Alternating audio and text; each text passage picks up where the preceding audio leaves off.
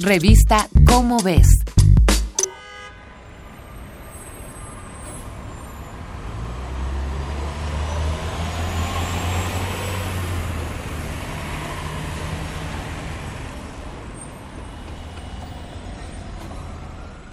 El pasado mes de mayo, los habitantes de la Ciudad de México vivimos un claustro voluntario en nuestros hogares debido a una contingencia ambiental sin precedentes. Los incendios en la cuenca del Valle de México y el calor de la temporada fueron dos ingredientes que causaron la alerta en la ciudadanía, pues los puntos de partículas menores a 2.5 micrómetros rebasaron la barrera de los 150.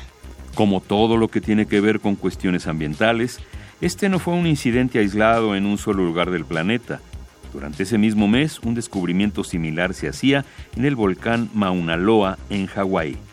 Investigadores del Instituto Scripps de Oceanografía registraron una concentración récord de dióxido de carbono en la atmósfera, más de 415 partes por millón.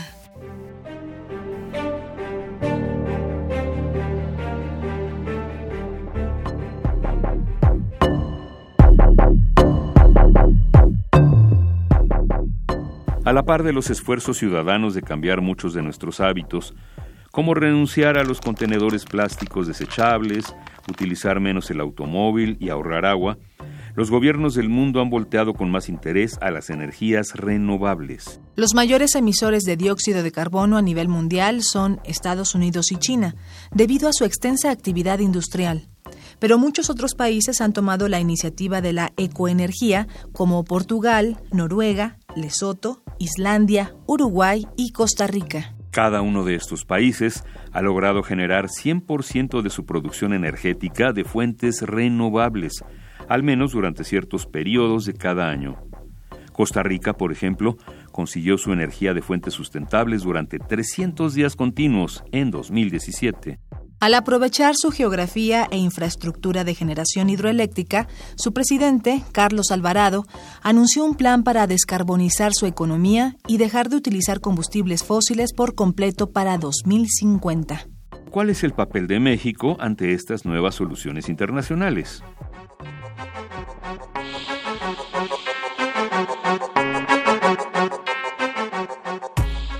En México, el empleo de energías sustentables ha aumentado ligeramente.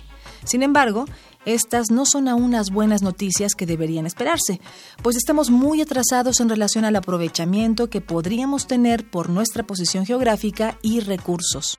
Hasta el primer semestre de 2018, el empleo de energías limpias alcanzó el 24.12% del total, según un reporte de la Secretaría de Energía, lo que significa que aún el 75.88% provino de los combustibles fósiles.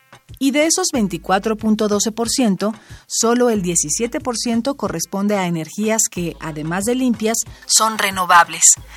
Entre las energías con mayor crecimiento están las celdas fotovoltaicas, los generadores eólicos y la cogeneración eficiente con gas natural o combustóleo. La cifra se encuentra apenas por debajo de la meta establecida en la Ley de Transición Energética, en la que se estipulaba llegar al menos a un 25% de producción de energías limpias, que deberá crecer a 35% para 2024. Aunque la meta es realista, existe una gran preocupación por la poca valoración que el gobierno le da a este tipo de energías y su apuesta por mejorar la producción de combustibles fósiles. Podríamos alcanzar la meta si los apoyos gubernamentales emparejaran monetariamente. Imaginemos todo lo que podría alcanzarse en materia de energía limpia y renovable si se le destinara el mismo presupuesto que a la refinería en Dos Bocas, en Tabasco, cuya inversión es de 160 mil millones de pesos.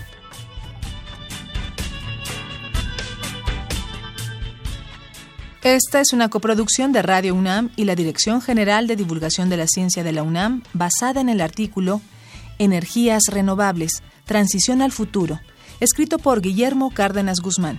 Si deseas saber más sobre la inversión en las energías renovables, consulta la revista Cómo ves, la publicación mensual de divulgación científica de la UNAM.